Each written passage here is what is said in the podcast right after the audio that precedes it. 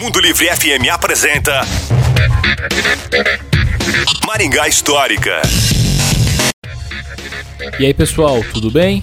Quem se lembra dos famosos orelhões, que eram os telefones públicos disponibilizados por toda a cidade, não é mesmo? Em novembro de 1978, a Companhia de Telecomunicações do Paraná, a Telepar, começou a instalar os novos orelhões pelas principais ruas e avenidas de Maringá.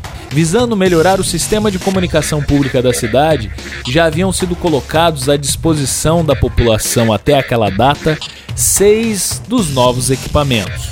A Telepar detalhou na época que, com a elevação no número de telefones públicos, popularmente conhecidos como orelhões, haveria a redução imediata nas filas de pessoas que aguardavam para fazer suas ligações.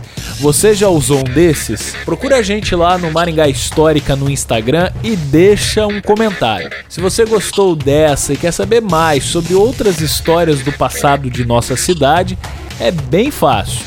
É Maringá Histórica em todas as redes sociais e você vai se deleitar não só com fotos, com textos, mas também com vídeos. E vocês já sabem, a história em tudo que vemos. Um abraço e até a próxima.